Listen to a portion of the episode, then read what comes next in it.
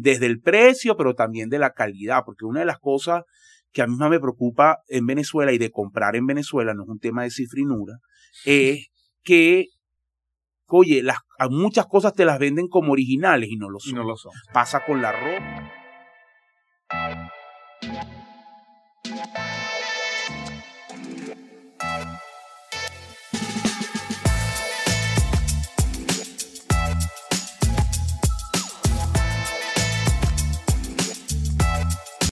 Este podcast, como ya es costumbre, llega gracias, en primer lugar, a Hábito Inmobiliaria.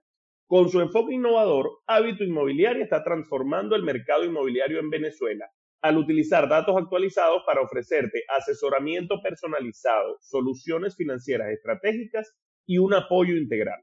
Descubre cómo nuestra experiencia y profesionalismo te guiarán hacia el éxito en cada paso de tu recorrido gracias a nuestros amigos de Venezuelan Cargo Broker, que es una empresa de logística integral con más de 14 años de experiencia y cobertura en los principales puertos y aeropuertos del mundo y a nivel nacional en Venezuela. Venezuela Cargo Broker se encarga de toda la logística, desde el momento que usted coloca la orden de compra de la mercancía hasta que esa mercancía es despachada, se almacena, se transporta y llega a donde usted lo ha dicho. Son líderes en el mercado nuestros amigos de Venezuela en Cargo Broker, movilizando más de 4.500 contenedores al año a los principales importadores y exportadores del país. Así que si usted necesita importar, exportar, la clave son los amigos de Venezuela en Cargo Broker, quienes lo pueden ayudar a realizar el proceso en óptimas condiciones. Espectacular. Este podcast llega también gracias al equipo de Ron Santa Teresa y su Ron Santa Teresa 1796, el Ron Super Premium más premiado del mundo. Ahora, Faría, entre tanto trabajo, Nueva York, los mercados, el podcast, preparar el contenido, repasar conceptos, hoy lunes, ¿a ti no te provoca como una pixita, como una pastica?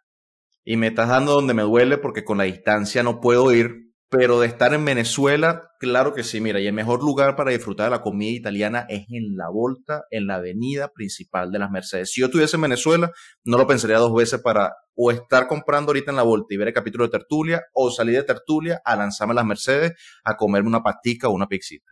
Claro, y a ver, aquí en la vuelta no solamente disfrutarán de platos que les harán sentir el verdadero amor por la comida, sino que también disfrutarás de una increíble atención y un ambiente fresco. Espectacular. Y si quieren enterarse de todos los detalles, todo lo que Jesús y yo estamos conversando, síganlos acá en su Instagram, arroba la volta CCS, arroba la volta Caracas. Vayan, síganlos, véanlo en el menú, vayan a las Mercedes y luego nos comentan por acá en los capítulos qué tal les pareció, porque créanme que no les va a quedar mal. No, está buenísimo, está buenísimo ese plan de la vuelta, Faría. Y eh, Adrúbal Oliveros llega gracias a quien más este podcast. Gracias también a nuestros clientes de Plus que tienen la cuenta en divisas de su negocio, cuentan con una solución maravillosa. Se trata de la tarjeta de débito jurídica que permite hacer los pagos del negocio en cualquier punto de venta a nivel nacional y en bolívares con cargo a la cuenta Divisas Plus. Así no hay complicaciones para pagar comida, para renovar inventario, para hacer gastos de viáticos, todo eso lo puedes cubrir con Divisas Plus Devan Plus siempre a la mano. Bueno, en el capítulo de hoy volvemos al estudio, Asdrúbal. Estoy muy feliz por eso. Volvemos al estudio y traemos eh, tres temas. Estos, por primera vez en Tertulia de Dinero, estos tres temas los tomamos 100% de lo, que, de lo que dijo la gente que producción puso en, la, en, en las redes sociales de las encuestas. Ah, yo lo vi en el canal de YouTube, ¿no? Y, terminamos, y terminamos aquí a última hora, ¿no? Completando la temática. Tema número uno, ¿qué es la planificación estratégica y por qué es importante? En estos días alguien me decía que eso de la planificación estratégica era, era chino, era, este, vamos a ver si es verdad, si es importante o no. Como tema número dos, ¿cuáles son los principales indicadores de gestión que deben monitorear las empresas? digamos, como los más relevantes, los que más inciden ¿no? en, la, en la dinámica del, del negocio. Y como tema 3, un tema calientísimo, vamos a conversar sobre las importaciones en Venezuela. En Venezuela, ¿cuál va a ser eh, la forma de hacer negocios luego de la reciente regulación del tema de los puertas a puerta? ¿no? Eh, y por último, bueno, vamos a tener a Faría desde Nueva York con la píldora, con la acostumbrada píldora, Rubal. Perfecto. Tema número uno. ¿Con qué se come la planificación estratégica? ¿Qué es? ¿Por qué es importante? ¿Es labia los consultores o es, o es una metodología, digamos, una, una forma de pensar, una filosofía de cara al negocio que, que agrega valor?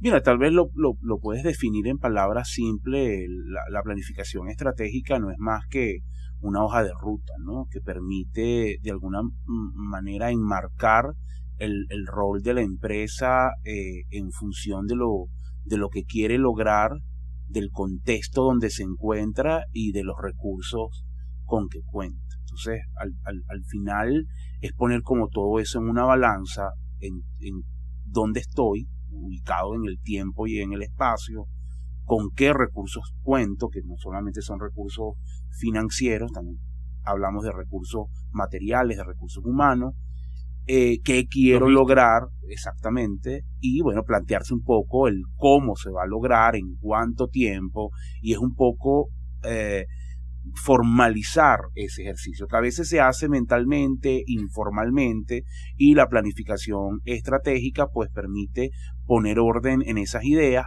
priorizarla, porque los recursos siempre son limitados, son escasos, y definir un plan que, bueno, con, eh, a lo largo del tiempo tú vas a ir cumpliendo. Por supuesto, en un país como Venezuela, eh, muchas veces ese plan tiene que sufrir modificaciones a lo largo del tiempo, tiene que ser muy flexible, pero eh, es una hoja de ruta. Hay muchos mitos alrededor de la planificación estratégica, uno de ellos es que eh, es solo para grandes empresas, nada más falso.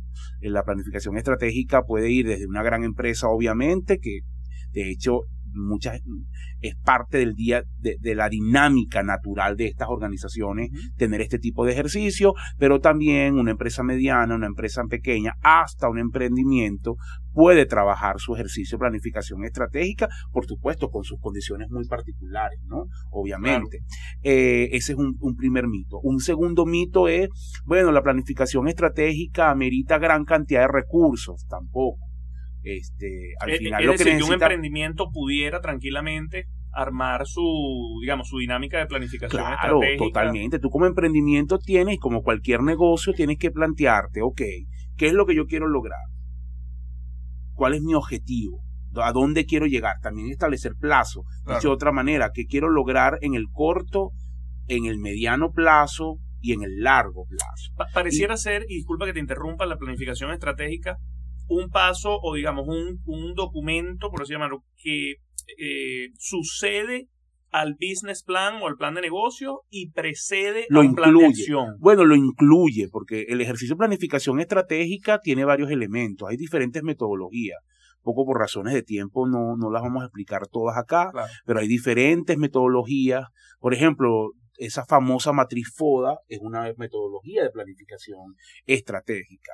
La 7S de McKinsey es otra metodología de ah, planificación estratégica. Eh, la metodología PESTEL es de las más conocidas. Eh, tienes también lo que algunas estructuras han creado, el análisis de dependencia. Es también eh, ejercicio de planificación estratégica. Entonces, tienes varias aristas, tienes varias metodologías. Eh, que tú puedes replicar o incluso tener la tuya, la tuya propia, que deriva obviamente, como tú lo has dicho, en un plan de acción, en un plan de negocio, en un plan de ejecución financiero y en muchas organizaciones deriva también en el presupuesto, que es el marco de acción de cualquier empresa, es decir, es como eh, establecer el plan financiero de ejecución financiera de cara a tu próximo ejercicio fiscal, que generalmente dura un año, aunque tú lo puedes revisar mensual, trimestralmente. También de la planificación estratégica se derivan varias cosas, creo que es el otro punto que tienes allí, pero ya lo conecto de una vez, que es, por ejemplo, indicadores de gestión, porque Perfecto. justamente tú necesitas hacer una evaluación de cómo va evolucionando y cómo le vas dando respuesta a eso que diseñaste. Y allí Magnífico. entonces los indicadores de gestión te ayudan eh, muchísimo. Entonces, eh, en un país como Venezuela, que tiene tantas particularidades, el ejercicio de planificación, de planificación estratégica es más que necesario. Insisto, no necesariamente es un tema de muchos recursos, no es necesariamente un tema de grandes empresas, es simplemente sentarte y analizar, vamos a decirlo coloquialmente, en frío, qué es lo que tú quieres lograr, cómo lo vas a lograr y ¿Y nuevamente qué tenemos para poder lograrlo? Exactamente, ¿no? Y además cuantificar riesgos también, que es otro tema fundamental. Un ejemplo sencillito para que se entienda eh, este tema, ¿no? Y, y- y pensado en un negocio, vamos a decir, de escala pequeña. Usted tiene un restaurante. ¿No? Entonces dirá, bueno, ¿y qué carrizo yo como restaurante me voy a estar inventando planificación estratégica? Ah, bueno, mira, entonces tú te tienes que plantear, ok, yo tengo hoy este restaurante que está ubicado en el Atillo, es un ejemplo que estoy utilizando, eh, y yo quiero hacer mi ejercicio de planificación estratégica.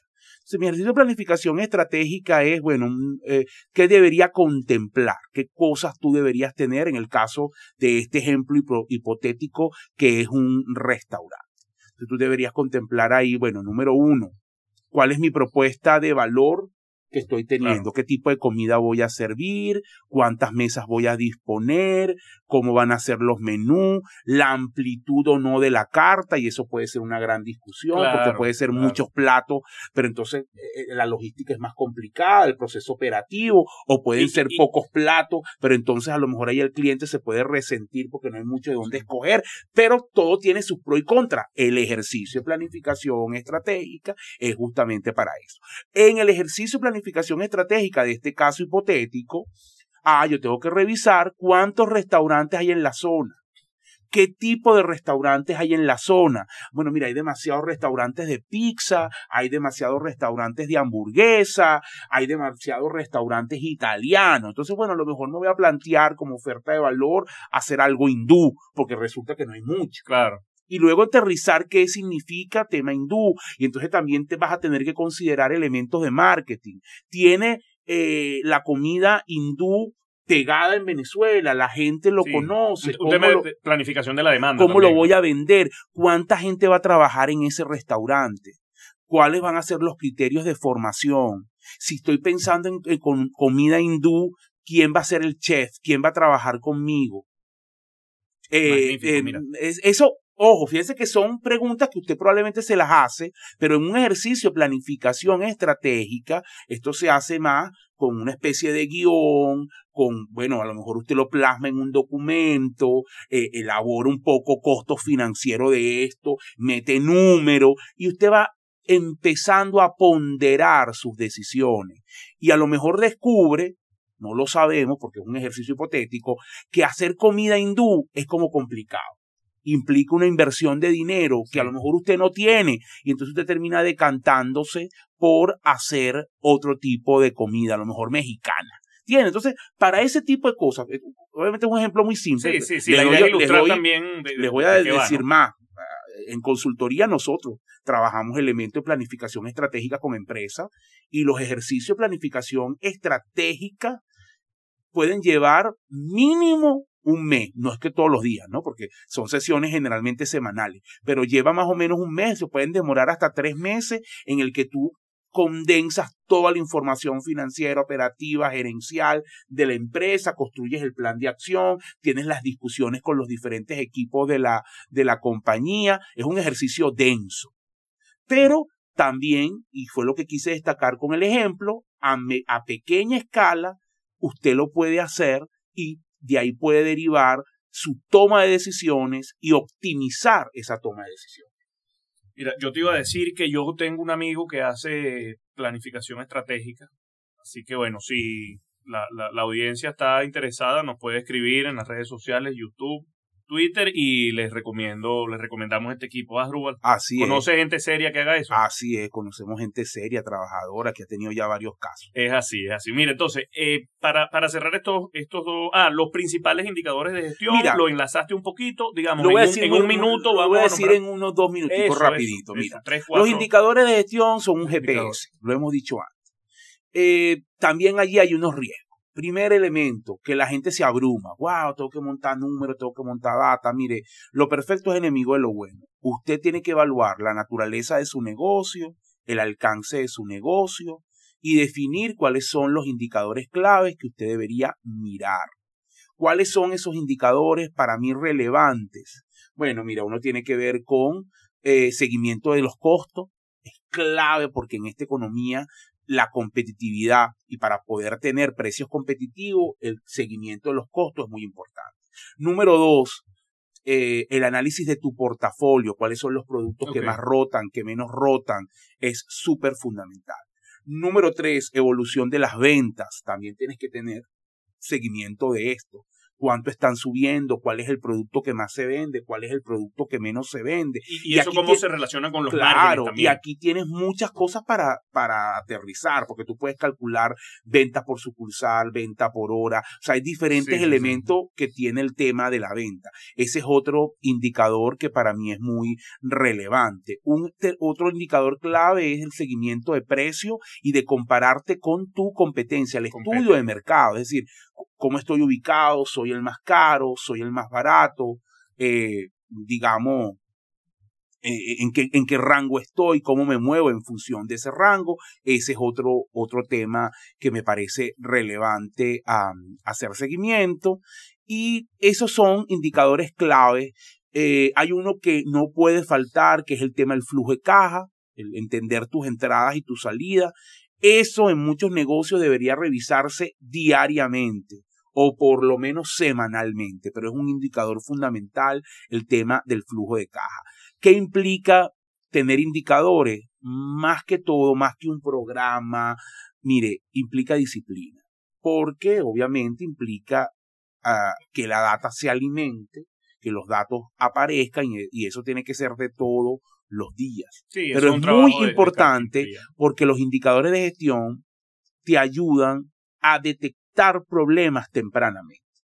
Generalmente muchas empresas se dan cuenta de la gravedad de la situación de sus negocios cuando ya el flujo de caja está fallando y allí ya eso significa que el problema Es está en, en- en su punto máximo. Entonces es muy importante que usted eh, o, o que maneje indicadores que le permitan anticiparse a eso, que usted ataje el problema en el estadio inicial de los mismos. Por ejemplo, si estoy notando que mis costos están subiendo, actúe sobre los costos. Si estoy notando que algunos productos no se venden, redefino mi portafolio. Si estoy notando que algunos vendedores no están vendiendo como deben, redefino mi, eh, lo que son mi cartera de, de- de vendedores. Otro punto clave, hay muchos, la verdad que se me van ocurriendo. Otro punto clave es las cuentas por cobrar.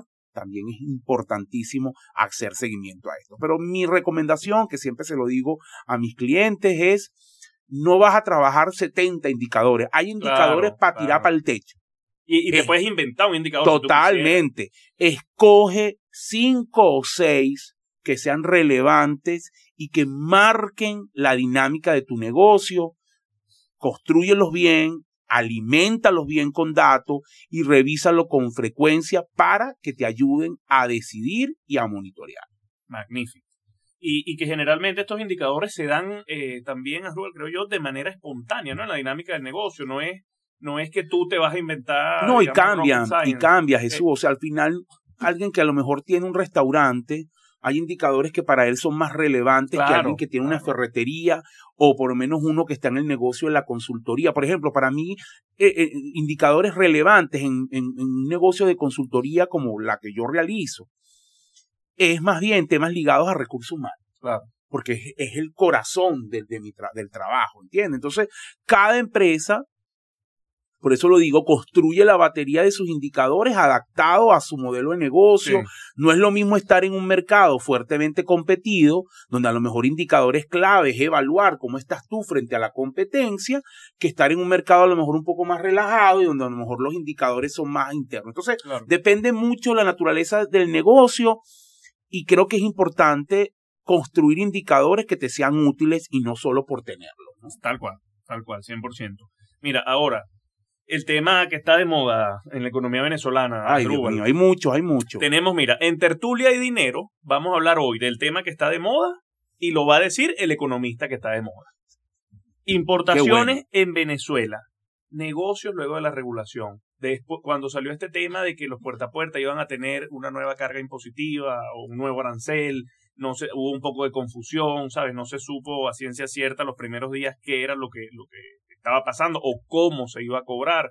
Y, vimos en las redes sociales, bueno, cuentos de todo tipo, desde eh, teorías conspirativas hasta cálculos detalladísimos de algo que no se había aclarado. ¿Qué, ¿Cuál es la realidad? ¿O qué es lo Mira, que pasa hoy en, el, en Bueno, esa- yo, en yo esa hace, un- hace unos días, o hace unas semanas ya posteé un, un video en mi cuenta de Instagram sobre, sobre este tema, arroba R Oliveros, pero poco a- actualizo.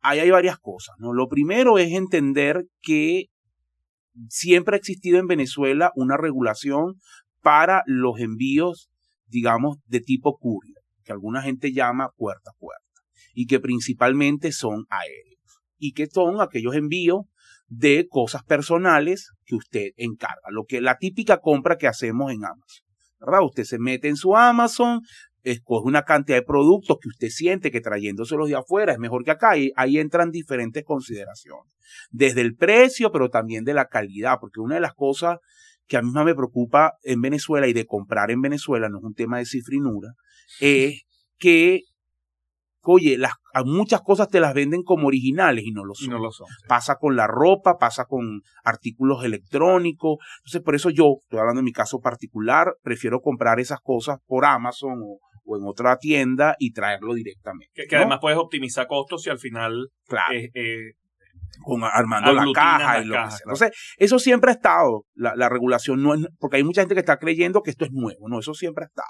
Y siempre se ha cobrado una tasa por traer esos artículos, por nacionalizarlos. ¿Qué ocurrió? Cuando Venezuela estaba en su peor momento, con unos niveles de escasez brutales, y además la administración de Donald Trump impuso sanciones que prácticamente aislaron el país, bueno, y eso iba a agudizar aún más la escasez, el gobierno astutamente, estratégicamente, pragmáticamente, sí, sí. póngale usted el apellido que quiera, No, no, no pretendemos hacer tampoco valoración. No, sobre- claro, sobre- pero lo que quiero decir es que el gobierno decidió eh, hacerse la vista gorda de esa regulación. O dicho de otra manera, olvidarse que la regulación estaba. Y prácticamente permitió que toda esta estructura de courier, llamada puerta a puerta, entrara sin pagar nada. Un poco para hacer frente al problema de la escasez. Si usted lo recuerda, a lo mejor no se acuerda, pero se lo digo, en esa época, cuando la escasez era muy marcada, la gente empezó a traer los que tenían niñitos, los pañales y la fórmula por desde afuera. Yo traje Los pañales que de tenían medicina desde afuera. Entonces todo el mundo, ¿verdad? Empezó. Como todo, también el importador, algunos actores vieron en esto, ah, bueno chicos, esto no está regulado. Bueno, agarremos algo que debería ser personal y utilicémoslo también para traer productos para vender. Claro. Hay que decirlo, eso no está diseñado para eso. No es para eso. Toda importación de gran volumen, específicamente superior a los, a los dos mil dólares con fines comerciales, debería ser nacionalizada. No debería traerse por cuyo. Pero como el gobierno se hizo la vista gorda, bueno, permitió que todos estos actores trajeran gran cantidad de mercancía, no solamente a través del envío aéreo, sino que también derivó en envío marítimo. Entonces tú tenías un puerta a puerta marítimo, cosa que no se estila mucho. Tengo un refrán para eso también, ¿Verdad? pero te lo digo después. Ok, entonces se traía marítimo eso.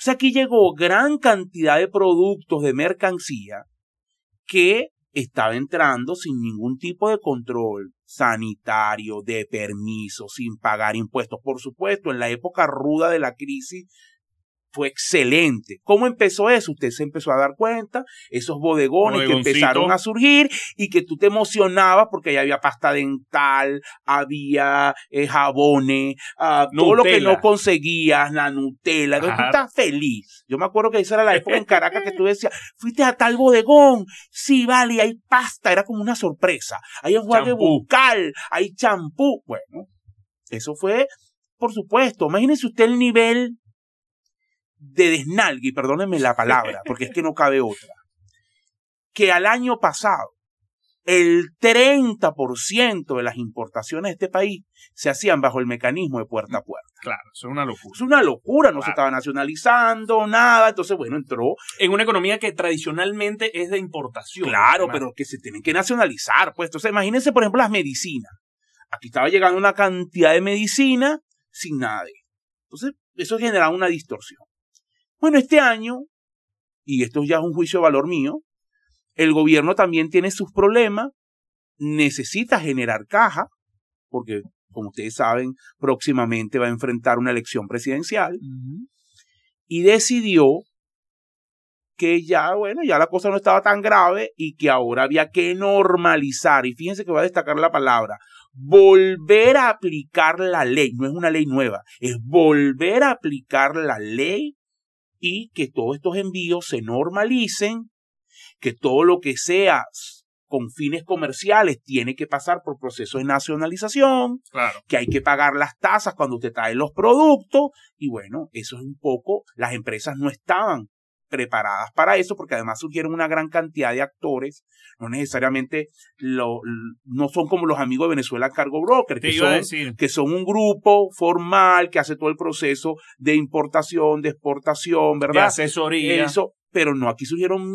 infinidad de empresas que estaban, era, bueno, trayendo cosas se tuvieron que poner, ahora les estaban exigiendo que había que nacionalizar, no tenían infraestructura para eso, no sabían ni siquiera cómo se hacía y por eso fue que pararon todos los envíos. Porque ahora nos están cobrando. El gobierno decidió, insisto, unilateralmente, sorpresivamente, que se pagaran impuestos y que se nacionalizaran. Entonces eso provocó este cambio. Todas esas empresas tuvieron que entonces normalizar sus procesos, pararon un poco los envíos, algunas incluso todavía no han logrado esa normalización y Adicionalmente, obviamente esto va a traer algunas consecuencias. Esta es la parte final que me gustaría destacar. Tres cosas. La primera de ellas es que obviamente vamos a ver un reacomodo, van, a desaparecer muchos productos, eh, muchos de estos bodegones que se alimentaban de estos productos probablemente también van a sufrir cambios. Y que ya venían, digamos, en cierta tensión financiera. Claro, van a sufrir cambios porque ya no tienen la misma facilidad para traer los productos, así que probablemente vamos a sentir que la oferta de productos importados masiva que veíamos va a sufrir modificaciones. No comparto la idea de mucha gente que es que va a desaparecer lo importado, nada que ver. No, creo que eso ocurra, pero sí vamos a ver reacomodos de algunos sitios que ya no van a vender y que a lo mejor una, una cantidad de productos importados que estábamos acostumbrados a ver ya no lo vamos a ver, porque se va a encarecer. Ese es el segundo elemento que me gustaría destacar. El segundo elemento que me gustaría destacar es que vamos a ver aumento de precios en algunos productos importados. Claro. Y por, temas inerciales, además. Sí, y bueno, y porque también la estructura de costo ahora cambió. Ahora, tiene, ahora tiene todo este elemento impositivo que, por supuesto, presiona al alza. Entonces, eh, vamos a ver ahí un encarecimiento. Y el tercer elemento es que le va a dar algo de oxígeno a la industria nacional, no tampoco demasiado, porque la industria nacional tiene sus problemas, pero sí va a haber algo de oxígeno porque obviamente ese desplazamiento de producto importado lo va a suplir en parte la industria nacional. Por ejemplo, la industria de medicamentos va a ser una gran beneficiada. Claro. Porque ellos, bueno, e, esta competencia de productos que estaba llegando desde India, de otras partes, que era muy masiva, a lo mejor ahora sufra cambio y eso va a favorecer a los laboratorios nacionales. Entonces es un cambio importante. Eso también lo podemos ver en la industria de, de alimentos. Entonces, te diría que esas son las tres cosas más, más relevantes. Los envíos no están prohibidos, también quiero destacar eso. Eh, simplemente que ahora probablemente vas a tener que pagar impuestos. Si te vas a traer un celular, las empresas te van a pedir eh, ciertos pagos, te va a costar un poquito más, pero estoy seguro, a Puerto Fuerte contra Lucha, que te va a costar más barato que lo que lo vendan aquí. porque al final. pero es que esa es la dinámica natural de Venezuela y yo creo que hasta cierto punto ha sido más o menos así. eh, Entonces, que la eh, ese es un poco el, el- el tema, pero no, no es que desaparecen, no es que tenemos un bloqueo, para nada, solamente que las empresas están nuevamente agarrándole el hilo, para decirlo coloquialmente, de volver otra vez a hacer el proceso, hacer Cambiaron el un cobro. poco las reglas y tenemos que replantearnos y ver qué, cuál juego vamos a jugar ahora. Efectivamente, esa es la mejor forma de, de definirlo. Importante, si usted piensa traer algo, eh, hable primero con su compañía de confianza y pregúntele cómo está el tema, cómo está el proceso, si está fluyendo, si lo están haciendo. Insisto, hay algunas compañías, las que ya tenían experiencia de esto de antes, que se han adaptado muy rápido y muy bien, ¿verdad? Eh, hay otras que les está costando más, por eso es muy importante que usted hable antes de traer algo. Hay gente que todavía está un poco asustada porque tienen muchos productos en puertos afuera que no han podido llegar. O que venían exacto en, en camino. Eso es parte porque estas empresas tienen que nuevamente normalizar el proceso, pero una vez que lo hagan, debería nuevamente o deberían permitir que entre la, la mercancía. ¿no? Y por último, importantísimo, si no tienen una empresa de confianza, pueden hablar con la gente de Venezuela en Cargo Brokers. Eh, conclusiones de los tres temas y el capítulo de hoy antes de darle el pase a Faría. Eh, planificación estratégica. Para hacer planificación estratégica no es necesario ser una gran corporación ni tener una gran estructura. Eh, la planificación estratégica busca responder o, o, digamos tratar. Es más, mira, sin ánimo de ser, perdona que te interrumpa Jesús, sin ánimo de, de darme la de filósofo, pero es que la planificación estratégica es más un hábito, es más un, es, es más un estilo de vida. Es decir, tú deberías ponderar toda decisión que tomes en materia de negocio y siempre hacer un repaso y un paneo en términos de planificación estratégica. ¿no? Entonces es más como un modo de pensar. Magnífico. Filósofo urbano Adrúbal Olivero. Básicamente, recursos que tenemos, a dónde queremos llegar y cómo lo vamos a lograr. Eh, en la parte de las importaciones, eh, básicamente reaplicación de la ley de importaciones que se había hasta cierto punto dejado de aplicar eh, para los productos con fines comerciales, ¿no? Y grandes volúmenes.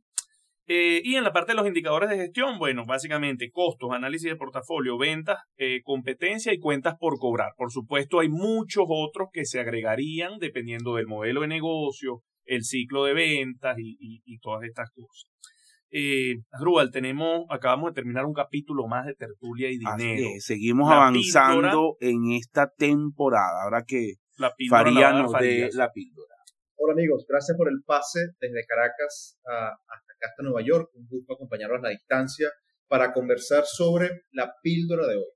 Good to Great de Jim Collins. Creo que escucharnos hablar eh, de planificación financiera hizo que este libro fuese eh, el que viniera a mi mente para la recomendación de hoy. Good to Great, creo que si no me falla la memoria, eh, en la primera, en la segunda temporada eh, hicimos una recomendación también del profesor Jim Collins eh, de un libro que se llama Build to Last, eh, construido para durar, un enfoque diferente pero similar, donde el profesor Jim Collins se centraba en esas pequeñas ventajas que luego se convierten en grandes ventajas, pero que al inicio son, son imperceptibles, ventajas competitivas de compañías que luego de apalancarse en estas ventajas consiguieron construir una gran ventaja competitiva a largo plazo, vaga redundancia, y se hicieron sostenibles y acabaron con la competencia. Good to Great es un libro, digamos, similar, de un enfoque bastante holístico de qué hacen algunas compañías o qué hicieron en su momento para pasar de ser mediocres a ser estables y pasar de estables a ser maravillosamente buenas en lo que hacen, ¿no? Y va desde principios como tener, un CEO humilde, pragmático y enfocado en la cultura de la compañía, eh, eh, en, en- en enfocarse en las fortalezas internas en la empresa, en la disciplina, el pensamiento, en, en tener un approach de ventaja y espejos, donde el liderazgo y la estrategia va alineado con la visión de la compañía. Y creo que hablando de planificación financiera y muy enfocado para la construcción de negocios en Venezuela, Good to Great es un libro maravilloso que vale la pena leer. Espero que, que lo disfruten y por favor comenten, coméntenlo en, el, en, en el, en este capítulo si lo han leído eh, porque seguramente si lo han leído van a, van a opinar igual que yo. Es un libro fantástico para cualquier emprendedor y dueño de empresa.